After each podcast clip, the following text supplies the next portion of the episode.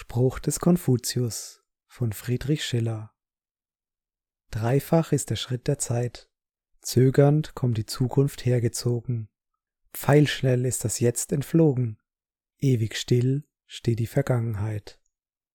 Keine Ungeduld beflügelt ihren Schritt, wenn sie verweilt, keine Furcht, kein Zweifeln zügelt ihren Lauf, wenn sie enteilt. Keine Reu, kein Zaubersegen kann die Stehende bewegen. Möchtest du beglückt und weise endigen des Lebens Reise, nimm die Zögernde zum Rat, nicht zum Werkzeug deiner Tat, wähle nicht die Fliehende zum Freund, nicht die Bleibende zum Feind.